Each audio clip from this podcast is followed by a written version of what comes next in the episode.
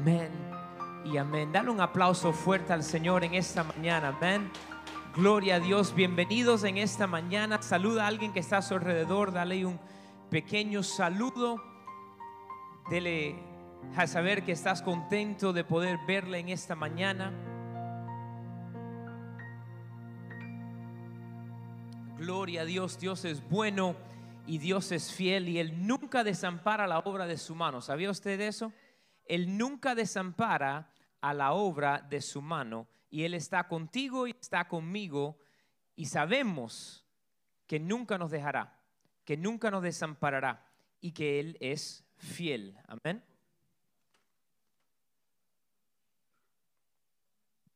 Gloria a Dios porque Él es bueno y Él es fiel. Santo es el Señor. ¿Cuántos están gozosos de estar en la casa del Señor en esta mañana? Amén. Santo es el Señor, santo es el Señor porque Él nunca desampara. Nunca desampara. A veces nosotros pensamos que estamos solos, pero quiero recordarte en esta mañana, Dios nunca te desampara. Nunca te ha desamparado. Y Él nunca te desamparará. Y no importa la circunstancia que estés atravesando, tienes que recordarte que tú no estás solo. Y que Él está contigo. Y a veces la circunstancia se ve fuerte, la adversidad es grande, pero Él sigue siendo fiel. Y eso es algo que nos recuerda que podemos seguir confiando. La victoria de ayer nos lanza hacia recibir la victoria de hoy. Porque Él no cambia. Y Él no cambia su forma. Y es un Dios bueno. Y un Dios fiel. Este Salmo 91 que nuestra hermana Damaris, el Señor puso en su corazón cantándoselo ahí al Señor. El que habita el abrigo del Altísimo morará bajo la sombra del Omnipotente. Pero es nuestra responsabilidad ir bajo la sombra del Altísimo. Nosotros tenemos que acercarnos a Él. Nosotros tenemos que hacer nuestra parte para buscar de Él. Si nosotros no activamente buscamos del Señor, no vamos a recibir uno recibe del Señor lo que uno se disponga a recibir del Señor. Yo puedo tener para ti en esta mañana un regalo, pero si tú nos pones tus manos para recibirlo, me quedo yo con él en la mano. Tenemos que ponernos en posición para recibir del Señor. Y es una posición de corazón, dispuesto de corazón para recibir de Él. Y en esta mañana yo le animo, tal vez alguien que está en sintonía o alguien que está aquí presente, se siente hoy como que ya está, en inglés se diría, at, wit's end, or at the end of the rope, ya ahí en lo último, no, no, no puede aguantar más.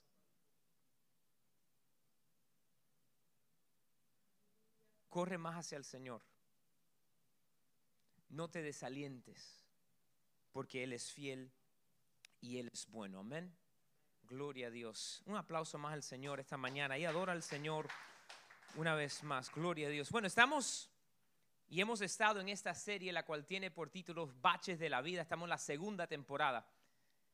Y hoy vamos a hablar acerca de algo que todos nos cuesta. El otro día yo tenía que llamar al banco porque tenía que ordenar cheques que estaban agotando, quedaban solamente unos cuantos y la cuenta bancaria que yo tengo acaba de, hacer un, merger con otro banco. Y cuando hice mis trámites para reordenar el cheque, los cheques, dijo el sistema, ya esta compañía que vendía estos cheques no trabaja con esta nueva entidad, tienen que llamar a la compañía, ¿no? Al banco. Y llamé al banco y salió la grabación que dice, su tiempo de espera va a ser aproximadamente tantos minutos, ¿no? Y ahí me puse yo, a, puse el teléfono en speaker, seguía haciendo cosas. Y llegó un momento que me cansé de esperar. ¿Se han cansado de esperar alguna vez? eh, me, me estaba de- desesperando, ¿verdad? Y ahí cuando estaba ya casi al punto de colgar el teléfono porque ya estaba más que más que agotado de esperar, sale una muchacha al teléfono. How can I help you? Y ahí empiezo a platicar con ella, le dije, no tengo que ordenar los cheques, ta, ta, ta, ta, ta. Y la señora empezó ahí a hacer los trámites y ayudarme. Y, llegó una cosa y fue- fui a poner la orden. Dice, no, la, la orden es gratis, no tienes que pagar por los cheques. Le dije, pero ¿cómo que no tengo que pagar los cheques? Dice, no, porque como es una orden con una nueva compañía, la primera orden te la damos gratis. Y le dije, bueno, como la primera orden es gratis, déjame ordenar 200 cheques en vez de 100. ¿Verdad? Ya que eh, estamos haciendo la cosa. Y terminé haciendo de ahí los trámites con ella. Y a un momento yo le dije, sabes, yo estaba tan desesperado de esperar que por poco cuelgo el teléfono. Pero gracias a Dios que seguí esperando y que llegué a ti y ahora tengo doble cantidad por una fracción. Pueblo, nosotros lidiamos con la desesperación. Es el bache del cual quiero enfrentar en esta mañana, el bache de la desesperación. ¿Qué significa la palabra desesperación? Es cuando uno pierde la esperanza. Desesperación, cuando usted busca esa palabra, desesperación, literalmente la, defio- la definición es esa, pérdida total de la esperanza. Ahora, ¿cuántos de ustedes saben que la fe es la certeza de lo que se espera, la convicción de lo que no se ve? So, si la fe es certeza de esperanza, de esperar en algo, y la desesperación es cuando se va la esperanza, quiere decir que la desesperación y la fe son opuestos. ¿Y qué sucede? Nosotros llegamos a un momento donde nos sentimos tan desesperados que perdemos la esperanza. Mira, la desesperación llega cuando nos cansamos de esperar. Cuando nos cansamos de esperar. Quiero que vaya conmigo al libro de Génesis esta mañana. Quiero hablar un poquito acerca del padre de la fe. ¿Quién, ¿Saben quién es el padre de la fe? Abraham. Abraham, el padre de la fe. Si usted recuerda, Abraham es conocido como el padre de la fe. Dios le dice, vete al lugar, fuera de tu casa, la casa de tu padre, vete al lugar donde yo te voy a decir. Dios no le dijo a dónde iba Abraham hasta que Abraham salió en fe. Y han pasado años y lo encontramos aquí en Génesis capítulo 15, verso número 1, donde dice, después de estas cosas vino la palabra de Jehová a Abraham en visión diciendo, no temas, Abraham, yo soy tu escudo y tu galardón será sobremanera grande. Y respondió Abraham, Señor Jehová, ¿qué me darás siendo así que ando sin hijo? Y el mayordomo de mi casa es ese Damaseno Eliezer. También dijo también Abraham, mira que no me has dado proel. Y he aquí que será mi heredero un esclavo nacido en mi casa. Luego vino a él palabra de Jehová diciendo, no te dará este, sino un hijo tuyo será el que te heredará. Abraham no tenía hijos. Y el Señor le dice, te voy a dar una gran generación, te voy a dar grande bendición. Y le dice, pero ¿cómo? Si no tengo. Entonces, ¿qué hizo Abraham? Abraham buscó de Dios, escuchó de Dios, Dios le dijo y él entonces empezó a obedecer a Dios, empezó a creerle a Dios. Pero ¿sabe qué pasó? Pasaron 10 años y no había llegado la promesa. Y cuando pasaron los 10 años y no había llegado la promesa, Abraham y Sara comenzaron a desesperarse. Se cansaron de esperar. ¿Y sabe qué pasó cuando se cansaron de esperar y se desesperaron? Mira Génesis 16, capítulo 16, verso 1. Sarai, mujer de Abraham, no le daba hijos y ella tenía una sierva egipcia que se llamaba Agar. Dijo entonces Sarai a Abraham, ya ves que Jehová me ha hecho estéril, te ruego pues que te llegues a mi sierva quizá tendré hijos de ella. Y atendió Abraham el ruego de Sarai. Abraham ya tenía la promesa de Dios y lo que tenía que hacer era obedecerla a él. Pero ¿sabe qué pasó cuando se desesperó? Comenzó a escuchar otra voz. Una voz que dijo algo opuesto a lo que Dios le había dicho. Y él escuchó la otra voz. Si estás tomando nota en esta mañana, yo quiero que anotes esto. La desesperación nos hace buscar, escuchar y obedecer a la voz equivocada. A la voz equivocada. Sabemos que cuando estamos lidiando con un bache de la vida tenemos que buscar a Dios, escuchar a Dios y obedecer a Dios. Pero 10 años de espera, Abraham y su esposa estaban cansados de esperar. Como yo casi al colgar el teléfono porque estaba cansado de esperar hasta que llegara alguien a atenderme en la otra vez. O cuando estás en el, en el supermercado y están llamando los numeritos para poder ordenar el jamón. Y tú dices, no, no, no, estoy cansado, déjame ir a buscar, están llenos, no me han llamado, déjame ir a buscar otra cosa. ¿Y sabe qué pasa cuando te sales de la línea? Pierdes tu turno. Y cuando uno se desespera, empieza a buscar otra voz. Empieza a escuchar otra voz y terminas obedeciendo a otra voz. Es lo que sucede cuando nos desesperamos. Buscamos el consejo equivocado. Escuchamos el consejo equivocado y obedecemos el consejo equivocado. No sé si tú has hecho esto, pero a veces yo le he pedido un consejo a alguien y no me dan el consejo que yo quiero. Y entonces, ¿qué hago? Le pido consejo a otro. Hasta que dé con el que me diga lo que yo quiero. Si eres honesto, lo has hecho también. Porque estamos desesperados y entonces como Abraham y Sara pensamos que tenemos que ayudar a Dios y le quitamos de Dios las cosas de sus manos y lo ponemos en nuestras manos. Sara le dijo a Abraham, yo soy estéril, pero si te llegas a agar, hasta el día de hoy estamos lidiando con esa desobediencia. ¿Por qué? Porque no era el plan de Dios. No era lo que Dios quería. La desesperación hace que nosotros actuemos y tomamos decisiones que no se alinean con lo que dijo Dios. No se alinean con lo que dijo Dios. ¿Sabe qué más? La desesperación hace que actuemos en la carne. Abraham y Sara actuaron en la carne. Se lo voy a comprobar. Mira, vaya un momentico a Gálatas 4:23. Mira lo que dice Gálatas 4:23. Pero el de la esclava nació según la carne.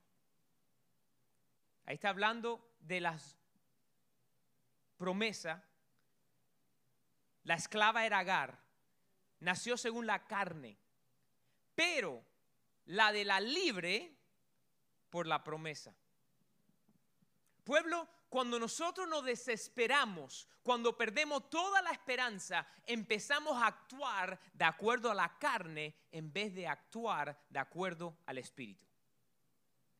Y dice la Biblia que tenemos que vivir por el Espíritu, andar por el Espíritu.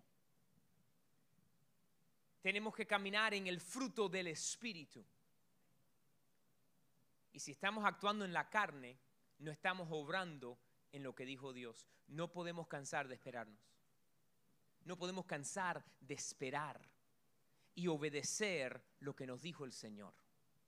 Cuando alguien te diga algo que va en desacuerdo a lo que Dios te dijo, obedece la palabra de Dios, no el consejo de la otra persona. Ay, pero es que esa otra persona tal vez escuchó de Dios, pero tú no habías escuchado de Dios. Así como funciona el enemigo, ¿verdad? ¿Cuál fue la palabra de, la serpiente a Eva? ¿En verdad dijo Dios? Isaías dice, ¿cuál reporte tú has creído? ¿Vamos nosotros a creerle y obedecerle al Señor o vamos a permitir que nuestra carne gane y obedezcamos lo que quiere la carne? Lo que quiere la carne no siempre es bueno.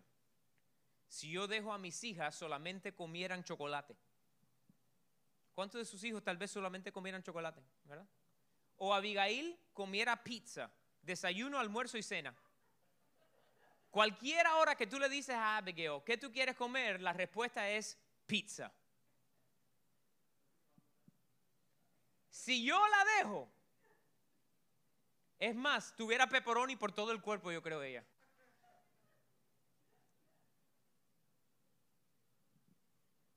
Tenemos que darnos cuenta que no podemos seguir los deseos de nuestra carne, sino tenemos que obedecer la voz del Señor. Y es un bache grande el entrar en desesperación. Especialmente en el tiempo que estamos viviendo, que queremos todo tan rápido que no sabemos ni cómo esperar. No, eso se demora mucho tiempo cocinar. Bueno, saca la olla de presión, lo vamos a hacer en la mitad de tiempo. No, no, no, no, no vamos a hacer el arroz en la olla, ponlo en el microondas. Todo hacerlo más rápido. Porque no podemos esperar. Pero con el Señor hay que esperar el tiempo oportuno y al momento correcto. Yo le dije lo que me dijo Samantha, creo que fue el año pasado. Samantha un día sentada en el baño me dice, yo estoy brava contigo. Pero ¿por qué? Dice, no me has enseñado a manejar. Chiquita de tres años. No me has enseñado a manejar, ni te voy a enseñar todavía. No es el momento. Tiene que esperar un poco más. Pero nosotros queremos ahora. Pero si buscamos al Señor y Él te dice, espera, porque la promesa de Él, cuando se cumple, trae una bendición que sobreabunda. Pero hay que esperar en Él. Hay que esperar en Él. La desesperación hace que busquemos esa voz. La desesperación hace que actuemos en la carne. Quiero darle otro ejemplo en esta mañana. Saben del rey Saúl. Si usted se recuerda, el rey Saúl es el primer rey de Israel. El rey Saúl es escogido como rey porque era el hombre más grande. Lo dice la Biblia en Primera de Samuel, que era el más alto, era cabeza más alto que todos los demás. Dicen, ese es el rey. Míralo, es de buen parecer, es hermoso, es grande, es valiente. Él es el rey. Y si vamos a Primera de Samuel, capítulo número 10, en esta mañana, Primera de Samuel, capítulo número 10, voy a leer el verso 7 y 8. Primera de Samuel 10, 7 y 8, mira lo que dice. Respondió Saúl a... Ah, perdón, ese fue el 9. 10. Y cuando te hayan sucedido estas señales, haz lo que te viniere a la mano, porque Dios está contigo. Aquí el profeta, Saúl va a Samuel el profeta para buscar de Dios y escuchar. En aquel entonces la persona no podía ir directamente a Dios, tenía que ir a través del profeta o a través del sacerdote, ¿verdad? Entonces, él va y busca, y verso 7, cuando te hayan sucedido estas señales, haz lo que te viniere a la mano, porque Dios está contigo. Luego bajarás delante de mí a Gilgal. Entonces descenderé yo a ti para ofrecer holocausto y sacrificar ofrendas de paz. Espera siete días hasta que yo venga a ti y te enseñe lo que has de hacer. Saúl comenzó bien. Fue al profeta a buscar de Dios. Entonces escuchó la voz del Señor a través del profeta. Y el profeta le da específicamente lo que tiene que hacer. Y termina lo que tiene que hacer diciendo, baja y espera por mí siete días. ¿Ok? Saúl en ese momento empieza el timer. Día 1, día 2, 3, 4, 5, 6 y 7. Y llegamos al capítulo número 13, verso 7. Mire lo que dice. Y algunos de los hebreos pasaron el Jordán a la tierra de Gad y de Galead, pero Saúl permanecía aún en Gilgal y todo el pueblo, pueblo iba tras él temblando. estamos en Gilgal, donde Dios le dijo a través de Samuel que esperase por él siete días. Verso 8. Y él esperó siete días conforme al plazo que Samuel había dicho, pero Samuel no venía a Gilgal y el pueblo se le desertaba. Estamos en el séptimo día. No sabemos la hora, la Biblia no recuenta, pero estamos en el séptimo día y él ve que la gente empieza a moverse y ¿qué le pasa a Saúl? Empieza a desesperarse. Se le va la esperanza. Y dice el verso 9, entonces dijo Saúl, traedme el holocausto y ofrenda de paz. Y ofreció el holocausto cuando él acababa de ofrecer el holocausto, en cuando lo estaba terminando de hacer he aquí, Samuel venía. Y Saúl salió a recibirle para saludarle y Samuel le dice, ¿qué has hecho? ¿Qué has hecho? Saúl, como toda buena persona tratando de justificarse, le responde, vi que el pueblo se desertaba y que tú no venías dentro del plazo señalado. Te estabas demorando mucho, Samuel. Parece que había tráfico por la carretera, no sé. Y tú no venías dentro del plazo y que los filisteos estaban reunidos. Venía otro problema. Y me dije, ahora descenderán los filisteos contra mí a Gilgal y yo no he implorado el favor de Jehová. Me esforcé. Pues, y ofrecí el holocausto. Entonces Samuel le dice a Saúl, locamente has hecho. En inglés dice, you have acted foolishly. Locamente has hecho. No guardaste el mandamiento de Jehová tu Dios que él te había ordenado. Pues ahora Jehová hubiera confirmado tu reino sobre todo Israel para siempre. Mas ahora tu reino no será duradero.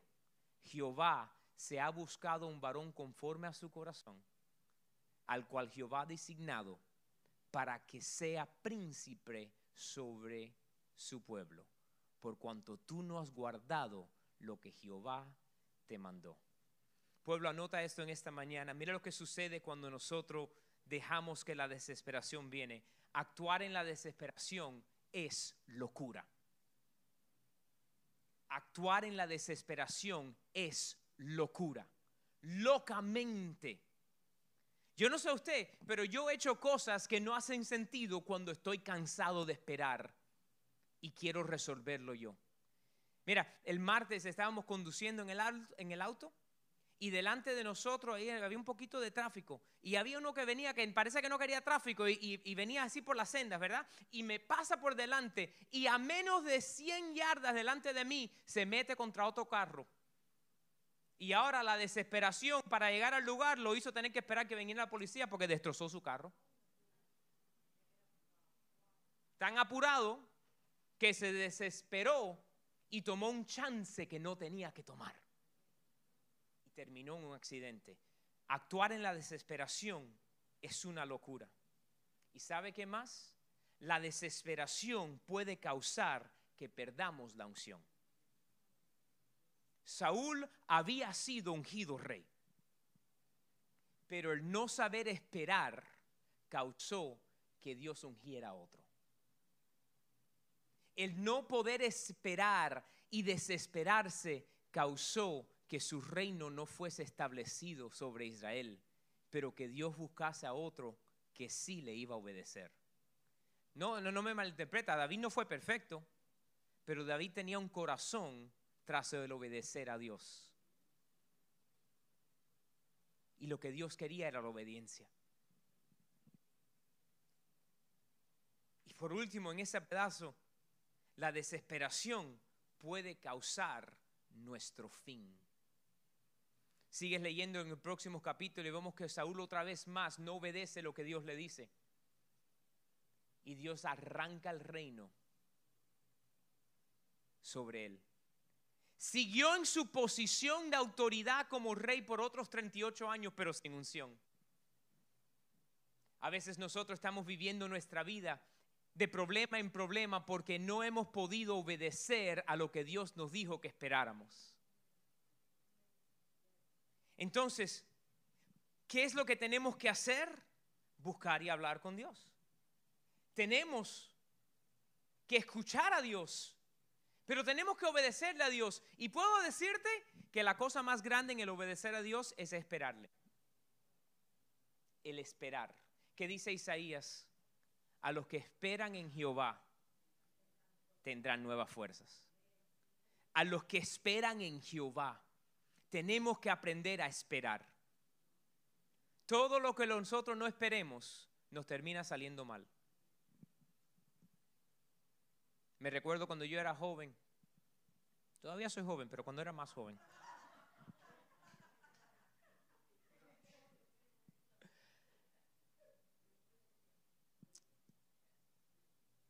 Me recuerdo que aquí en la ciudad de Miami hubo un caso bien grande de un jovencito que tenía, creo que eran acabados de cumplir 15 años, que tuvo tremendo accidente y falleció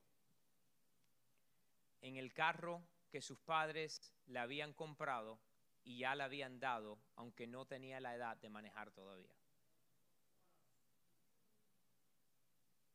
porque el chamaco no quería esperar a los 16. Y mamá y papá parece que se cansaron de escuchar al niño y le dieron lo que él quería y le costó, costó su vida. Muchas veces nosotros hemos causado problemas sobre nuestras propias vidas por actuar en la desesperación.